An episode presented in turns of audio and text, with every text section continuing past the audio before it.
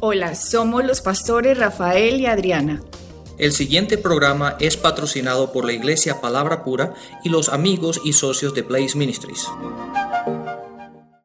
La gracia y la fe. ¿Cómo se unen la gracia y la fe? Lo que Dios ha provisto por gracia a través de nuestro, a través de nuestro Señor, a través de su Hijo Jesucristo, y cómo la fe del hombre, con lo que dice por la boca, recibe lo que Dios ya ha hecho. Cuando estas dos se unen en la misma línea que el hombre empieza a decir lo que Dios ya hizo, la manifestación se va a hacer en la vida de ellos. ¿Ok? Asimismo, por ejemplo, una persona que recibe la salvación, empieza a decir con la boca, Señor Jesucristo, gracias porque tú muriste por mí en la cruz y por lo tanto yo te recibo como mi Señor y Salvador y tú resucitaste y estás sentado a la derecha del Dios Padre y por lo tanto yo confieso con la boca y recibo mi salvación. ¿Cómo? Eso es lo que dice en Romanos 10 eh, 8.9, simplemente crees con el corazón, lo confiesas con la boca y por lo tanto eres salvo. Mira que para eso tú no necesitaste hacer obras. La obra la realizó Cristo. Esto es algo muy importante que tenemos que entender nosotros como cristianos.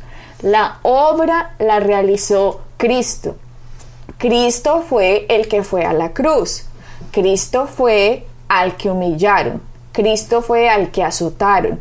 Cristo fue al que desnudaron. Cristo fue el que derramó la sangre. Cristo fue el que llevó la maldición. Cristo fue el que murió. Cristo fue el que pagó. Cristo fue el que se hizo pecado. Cristo fue el que resucitó y Él está ahora sentado a la derecha de Dios Padre. Por lo tanto, lo que el primer Adán había hecho, ahora el segundo Adán lo revierte. El primer Adán trajo toda la maldición a la, a la tierra, a todos los seres humanos, pero ahora el segundo Adán trae la, toda la bendición a los seres humanos. Desafortunadamente, Rafael, en todos los lugares del mundo donde vayamos, así sea eh, Perú, Colombia, Venezuela, Australia, Estados Unidos, vemos el lenguaje del primer Adán actuando. Exactamente, y exactamente. Y eso se ve continuamente y esa es la batalla que nosotros nos enfrentamos cuando viajamos y vamos a las iglesias. A las iglesias. ¿Por qué? Porque le tratamos, eh, nos pasamos la gran mayoría del tiempo enseñándole a la gente cómo hablar cómo es pensar. de hecho, segundo Adán. Exactamente. De hecho, Adriana ha estado ayudando a un chico en la iglesia donde nosotros asistimos aquí en Estados Unidos.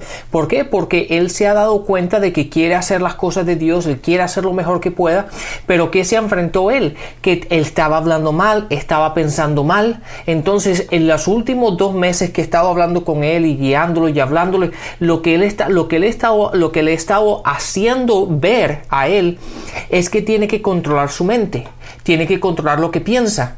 Y otra cosa que tiene que controlar es lo que sale de su boca. ¿Por qué? Porque él el mismo es el que está perdiendo sus propias batallas. ¿Por qué? Porque su forma de pensar era muy negativa. Era una forma de pensar que siempre era todo lo malo siempre le iba a pasar a él. Y, es cristiano. Sí, sí, pero eh, entonces siempre, entonces los trabajos, yo nunca duro los trabajos, siempre me, siempre estoy ahí unas cuantas semanas y me echan. Ah, tengo una, tenía una forma de pensar muy negativa.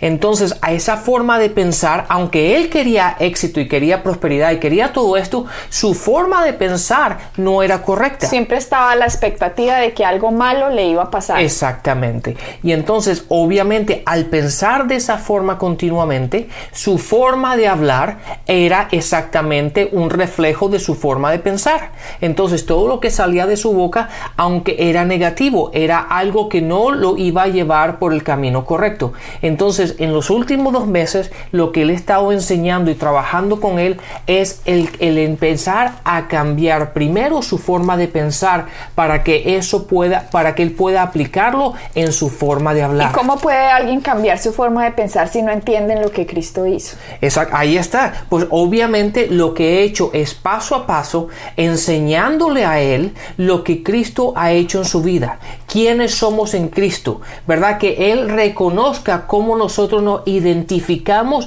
en lo que Cristo ya ha hecho por cada uno de nosotros.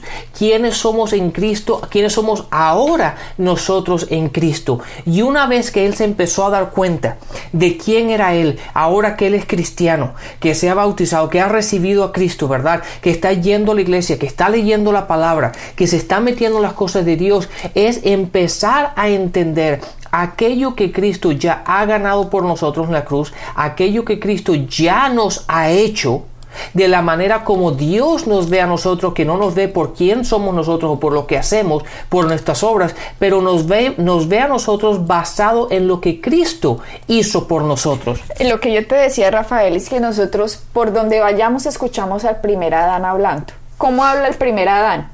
No puedo, no soy capaz, estoy a la expectativa de que cosas malas me pasen. Si a alguien van a echar, seguro va a ser a mí. Si a alguien le va a salir algo malo, es a mí. Ay, la ley de Murphy. Si algo malo ha de suceder, seguro ha de suceder. Ese es el primer Adán hablando. ¿Por qué? Porque ese fue el lenguaje que trajo Satanás para que el hombre empezara a hablar por toda la tierra y eso lo están hablando en español, en inglés, en japonés, en, chino, en vietnamés, en lo que sea. Están hablando, todos los seres humanos están hablando bajo ese idioma, esa clase de lenguaje que el primer Adán ganó. Pero el segundo Adán, lo que hizo Cristo en la cruz, los cristianos ni siquiera están adoptando el lenguaje de lo que el segundo Adán hizo. Siguen con el lenguaje del primer Adán, pero dicen que son cristianos. Y eso no puede ser así. El libro de Santiago dice, por la misma boca no puede salir maldición y bendición. Por la misma boca no puede salir. De hecho, el libro de Santiago dice, hermanos míos, esto no debe ser así dice el libro de Santiago. Exactamente, pero, pero ¿a qué, ¿de dónde está la raíz de todo esto? En que la gente piensa que las palabras no tienen poder, que las palabras son simplemente palabras, ¿verdad? Y que no, no, no, dan resultado. Pero hay que darse cuenta de algo, Adriana. Si tú, si tú vas a una persona, a una amiga tuya, por ejemplo, y tú le dices una cosa negativa, le dices, eh, le hablas de una forma muy, de una forma que le haces daño, ¿verdad? Que la hiere. Que la hiere. E, esa persona te va a decir a ti, oye, me has hecho daño con lo que dijiste, pero date cuenta que tú no le hiciste daño físicamente, sino simplemente fueron palabras. Esas palabras que tú dijiste les causó dolor a ella, ¿verdad? Sí. Pero ahora, una persona cuando te habla así, uno se da cuenta cuando a uno le hiere, cuando a uno le duele. Pero después cuando hablamos en general, hablamos de la vida, no nos damos cuenta que esas mismas palabras que utilizamos antes para herir a una persona, ahora nos estamos hiriendo nosotros mismos en nuestra vida. Y la gente piensa que palabras son palabras y no es así. Las palabras, el mundo en que vivimos hoy, fueron las palabras que dijimos ayer. Y eso es una cosa que la gente tiene que entender, que no son simplemente palabras. Las palabras tienen poder y las palabras son las que, las que crean el mundo en el cual nosotros vivimos hoy. El cristiano hoy, Rafael, la mayoría ha entendido que la forma para salvarse es confesar con la boca, o sea, palabras ¿Cómo un sacrificio tan grande como el que hizo Jesucristo en la cruz, usted puede con sus palabras salvarse? Eso es un, milagro impresionante. ¿Por qué? Porque Jesucristo pagó todo lo que el hombre debía. Ahora, cuando el hombre entiende lo que Jesucristo hizo, automáticamente las palabras van a empezar a cambiar. ¿Por qué? Porque el hombre empieza a cambiar su imagen interna, se empiezan a identificar con el segundo Adán, se empiezan a identificar con lo que él hizo. El segundo Adán te empieza a decir, mira, yo te salvé, yo te sané, yo te liberé, yo te prosperé, yo te hice la justicia de Dios en Cristo, yo te redimí, yo te purifiqué, yo te santifiqué. Todo esto que acabo de decir está en la Biblia. No me lo estoy inventando. El segundo Adán empieza a decirte, yo te di esto como herencia. Así que cuando tú me confiesas con la boca y crees en el corazón esto, identifícate con lo que yo te he dado. ¿Qué pasa?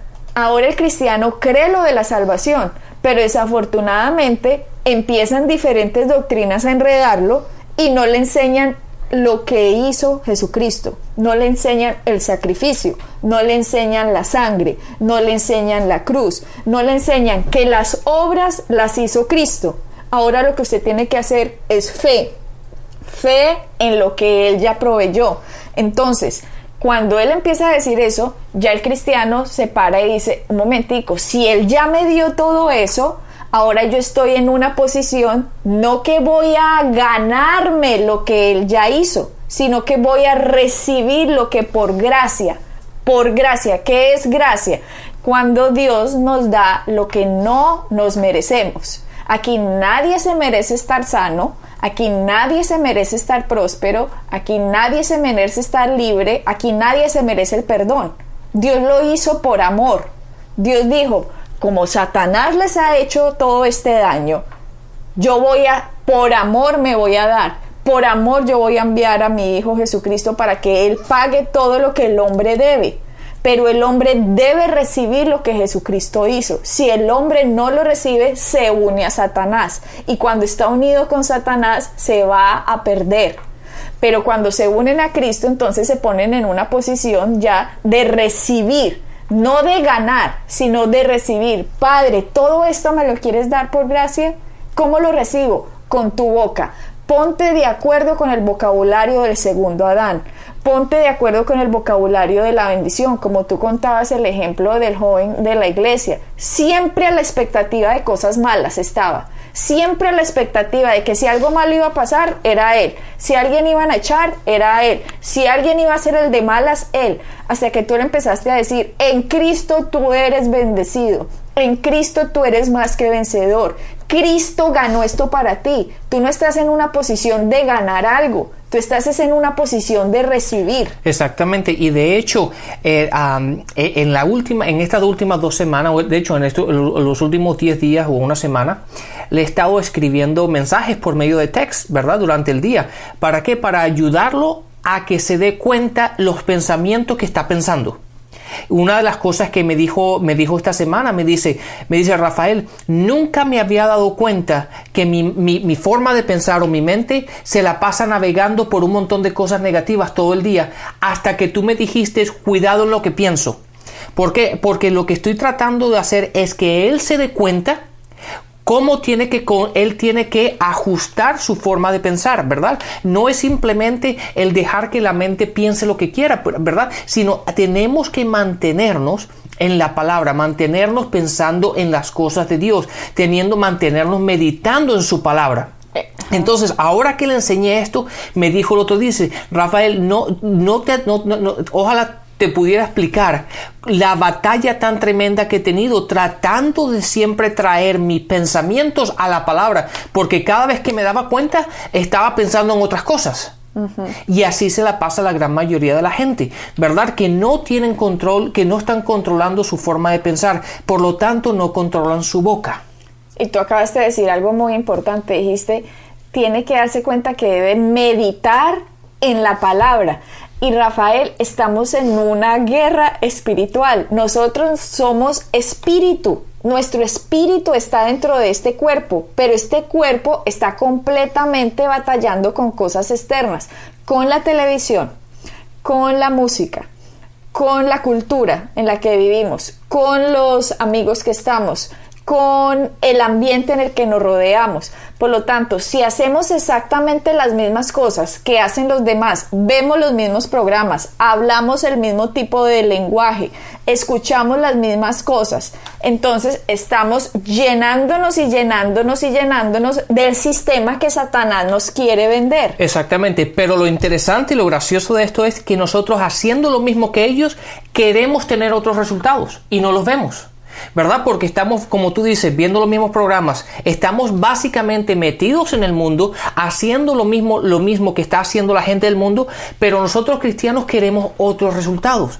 Pero ¿cómo podemos obtener otros resultados si seguimos haciendo lo que el mundo nos está dictando que hagamos? Es imposible, ¿verdad? La única forma de entender lo que pasó en nuestro espíritu cuando nacimos de nuevo es coger la palabra, meditar la palabra, tragar la palabra, comer la palabra, pensar la palabra, hablar la palabra, comunicar la palabra. Hablar con otras personas acerca de la palabra. Es como si pusiéramos todos los sentidos solo en la palabra.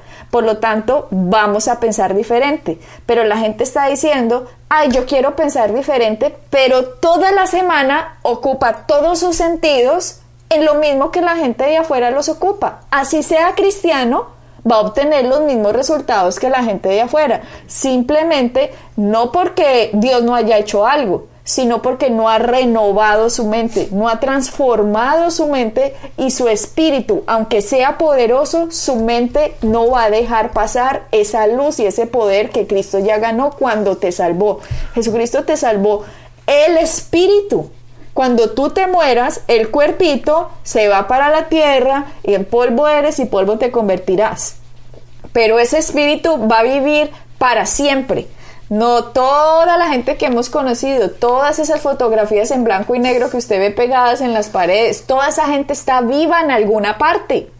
Están o con Dios o sin Dios, pero todos tuvieron que tomar la decisión alguna vez en su vida de recibo a Cristo o no lo recibo y después de que recibes a Jesucristo, si no empiezas a ocupar las cosas con la palabra de Dios, tú no vas a poder tener la vida victoriosa aunque ya haya sido ganada para ti. Exactamente, y ahí está la clave, es la decisión. Por ejemplo, yo decidí hace muchísimos años el ocupar mi mente y el ocupar mi tiempo con las cosas de Dios, aun cuando estoy en mi auto que estoy haciendo en el trabajo, que estoy yendo de un lado para otro. En vez de tener música que es un montón de basura, lo que hago o tengo música cristiana que me está hablando de la palabra de Dios, o estoy oyendo enseñanzas, o muchas veces simplemente la Biblia hablada. ¿verdad? Para, ¿Por qué? Porque a veces, pues de, un lado a otro, aprovecho a llenarme de la palabra y pongo la Biblia hablada y, me, y lo, que estoy haciendo es alimentándome la palabra. Cuando voy al gimnasio, hago lo mismo, pero esa es una decisión que cada uno de nosotros tiene que tomar. ¿En qué vamos a ir? ¿En qué, ¿De qué nos vamos a alimentar? ¿Cómo nos vamos a identificar? ¿Y cómo, qué es lo que vamos a, permitir que nos, nos afecte a nosotros? ¿Va a ser el mundo o la palabra de Dios? Cuando yo me empecé a meter con la palabra de Dios, Rafael, empecé a ponerme en una posición muy diferente a cuando no entendía quién era yo en Cristo. Cuando yo empecé a entender quién era yo en Cristo, porque empecé a meditar las escrituras, empecé a ver que Él decía, tú eres la justicia de Dios. Empecé a ver que la obra la había hecho Jesucristo en la cruz y que estas cosas no dependían de mis obras, sino que empecé a cambiar mi forma de pensar. Me empecé a poner en una posición que yo no era la enferma tratando de sanarme. Yo no era la persona quebrada que trataba de ser exitosa. Yo no era ya la persona triste que trataba de ser feliz. No, me di cuenta que cuando recibí la salvación de Cristo, Jesucristo me dio a mí todas esas promesas. Jesucristo me dio la sanidad, Jesucristo me dio la felicidad, Jesucristo me dio el amor, Jesucristo me dio la prosperidad. Por lo tanto, yo ya estaba en una posición diferente. Yo ya no era esa persona tratando de alcanzar las promesas. Yo ya era una persona que tenía las promesas y Satanás era el que me estaba tratando ahora de enfermar, Satanás era el que me estaba tratando de hacer fracasar, Satanás era el que me estaba tratando de deprimir. Cuando la gente entiende quién es en Cristo, enfrenta los problemas desde una posición diferente. Cuando uno no entiende quién es en Cristo, el cristiano siempre está tratando de ganar algo que él ya es. Exactamente. Pero cuando entendemos lo que Jesucristo hizo en nuestro espíritu, el cristiano empieza a pelear lo que él ya es.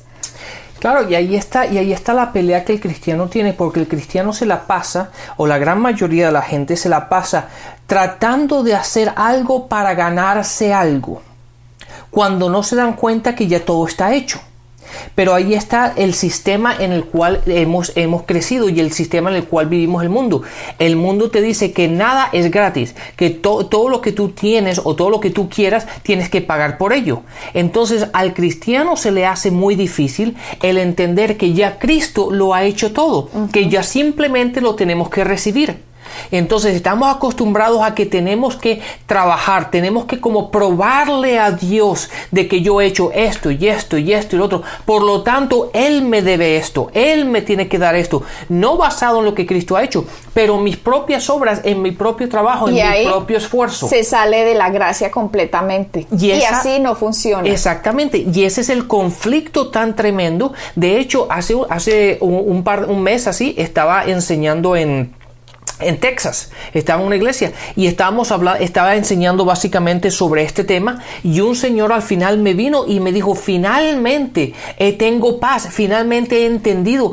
¿Por qué? Porque el conflicto tan tremendo que él tenía de siempre tratando de probarle a Dios basado en sus obras, lo que, para tratar de, que Dios le diera a él lo que él quería. Entonces se la pasaba como tratando de hacer esto y tratando de hacer lo otro y tratando de hacer esto y siempre se sentía que nunca era suficiente hasta que él, él entendió que ya Cristo lo hizo. Tú solamente lo tienes que recibir. Cuando nosotros entendemos que ya está hecho, no tenemos que pedirle a Dios que nos sane, sino lo que tenemos que hacer como respuesta es decirle, gracias Señor por la sanidad que ya me has provisto. Por lo tanto, esta enfermedad se tiene que ir.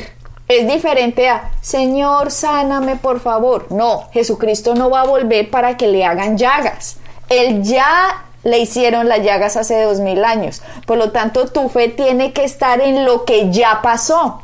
Tu fe no puede ser en algo que Dios va a hacer. Y ese es el gran error. La gente tiene fe en el futuro de lo que Dios va a hacer y no en el pasado de lo que Cristo hizo. Y cuando nosotros no tenemos fe en el pasado lo que Cristo hizo, por eso no estamos viendo resultados. Pero cuando entendemos, ok, tengo que creer es lo que Cristo hizo. Por lo tanto, gracias Señor por tu sanidad. Así que ahora no hay que decirle, Señor, bendícenos, sino saber que Él ya envió su bendición en Cristo. Cuando nacimos de nuevo, eh, fuimos hechos benditos de Dios. Entonces simplemente tenemos que decir gracias Señor porque somos bendecidos. Y esta maldición se tiene que ir de mi vida. Ahora, hay muy pocos cristianos que están confiando en lo que Jesucristo ya proveyó. En lugar de eso, están diciendo, Dios, tengo este problema, necesito que hagas esto. están esperando que Dios cree algo, que actúe, que haga algo nuevo para satisfacer sus necesidades y no comprenden que Dios previó su necesidad. Ellos no están confiando en lo que Jesús hizo. Nosotros nos tenemos que poner siempre, siempre en la posición de tener fe en lo que Él ya hizo, no en lo que va a hacer, porque Dios es Dios ayer, hoy y siempre. Por lo tanto, si yo el Dios de hoy siempre le estoy diciendo, Dios, haz algo por favor, no estoy confiando en la cruz no estoy confiando en la sangre, no estoy confiando en el sacrificio de Cristo. Exactamente, y como basado en eso, ellos no obtienen los resultados que están buscando, por lo tanto, las conclusiones que llegan es que Dios no los quiere, no los quiere sano, no los quiere próspero. ¿Por qué? Porque su fe, de la manera que ellos están orando, de la manera como ellos están viendo las cosas, está equivocada. Por lo tanto, no están viendo resultados y debido a que no ven los resultados, llegan a la conclusión de que Dios no lo, no lo quiere hacer cuando es erróneo. ¿Por qué? Porque están viendo, están viendo la ecuación, ¿verdad? Al revés, cuando deberían verlo así como tú lo acabas de decir, ya Dios lo hizo, ya está hecho. Simplemente ahora es cuestión de recibirlo. Sí, tenemos que entrar en, en el reposo, ¿cierto? Como en el reposo de Dios. Ya debemos parar de tratar de hacer que Dios nos bendiga, sino pararnos y decir, gracias Señor porque nos bendijiste en Cristo. El sacrificio de Cristo hace dos mil años vale hoy exactamente lo mismo como si hubiera acabado de pasar. Entonces yo no puedo seguir creyendo en algo que va a pasar. Tengo que empezar a declarar en mi boca en la maravillosa gracia de lo que fue hecho en la cruz. Y cuando nosotros empezamos a hacer eso, ahí es cuando entramos a la pelea ahí es cuando la palabra dice, sométete a Dios, o sea, sométete a lo que Cristo ya hizo. Resiste a Satanás y él huirá de ti. Satanás está burlando de los cristianos porque él sabe que los cristianos no entienden lo que pasó en la cruz. Y mientras a Satanás no se pelee con las armas que Jesucristo dejó, con la justicia, con la redención, con la sangre, con la palabra, con la fe de lo que ya pasó en la cruz, Satanás nadie lo va a poder vencer. Aunque Cristo ya lo venció, Satanás va a engañar a todos los cristianos que no entienden la cruz y hacen la cruz sin efecto para la vida de ellos. Así es. Pero cuando la entendemos, ahí sí peleamos, peleamos la buena batalla de la fe. Porque es buena? Porque Cristo ya la ganó nos ponemos en una posición no de que Dios haga algo, sino que nos ponemos en la posición, como Dios ya lo hizo, yo no acepto la enfermedad, yo no acepto la maldición, yo no acepto los problemas, no los acepto, los peleo y los batallo y descanso en la obra que Jesucristo hizo. Entro en el reposo de Dios y le doy gracias a Dios por su maravillosa obra y empiezo a hablarlo, lo empiezo a confesar, confesar lo empiezo a decretar y se tiene que ir. Exactamente. Se tiene que ir. Satanás se tiene que ir de la vida de todo cristiano que entiende quién es Él en Cristo. Exacto. ¿Por qué? Porque en Cristo, cuando ya esa obra, eh, nosotros nos, vemos en Cristo, ya esa obra está terminada. Entonces ahí el enemigo no tiene nada que hacer no tiene fuerzas. Pero siempre y cuando estemos tratando de obtenerlo, el enemigo nos está ganando. Pero cuando nos encontramos en Cristo, en Cristo es cuando todo está completo, cuando todo el trabajo está terminado, cuando la obra está hecha. Y siempre y cuando nos veamos en Él, Cuando todo está hecho, todo está terminado, la obra está completa, el enemigo no tiene fuerzas, no tiene nada con que pueda echarnos para atrás. Pero siempre y cuando lo veamos del otro punto de vista, nunca vamos a poder obtener nada de Dios. Tenemos nosotros entonces que entender quiénes somos en Cristo. Yo como cristiana apenas empecé a entender que yo era la justicia de Dios, que yo había sido redimida, que yo había sido santificada, que Jesucristo me había purificado, no por las obras que yo haga, no por los ayunos, no por los diezmos, no por ir a la iglesia, no por eh, uno, dos, tres, cuatro y cinco, entonces Dios te va a dar justicia, no. Cuando yo entendí que todo se debía a la obra de Cristo en mi vida, mi vida empezó a cambiar paulatinamente empezó a manifestarse la bendición. Entonces lo que nosotros estamos haciendo, Rafael y yo, es enseñarle a usted lo que en nuestra vida ha pasado. Hemos comprobado la buena, agradable voluntad de Dios en nuestra vida, entendiendo quiénes somos en Cristo. Y así mismo le decimos a usted, cuando usted entienda quién es en Cristo, su vida paulatinamente va a cambiar y la manifestación de la bendición se va a hacer en su vida. Exacto, nos tenemos que aprender a identificar quiénes somos en Cristo. Así que hasta el próximo programa, bendiciones. Bendiciones. Pueden bajar nuestras enseñanzas en www.iglesiapalabracura.com y visitarnos en nuestra sede en la calle 21326.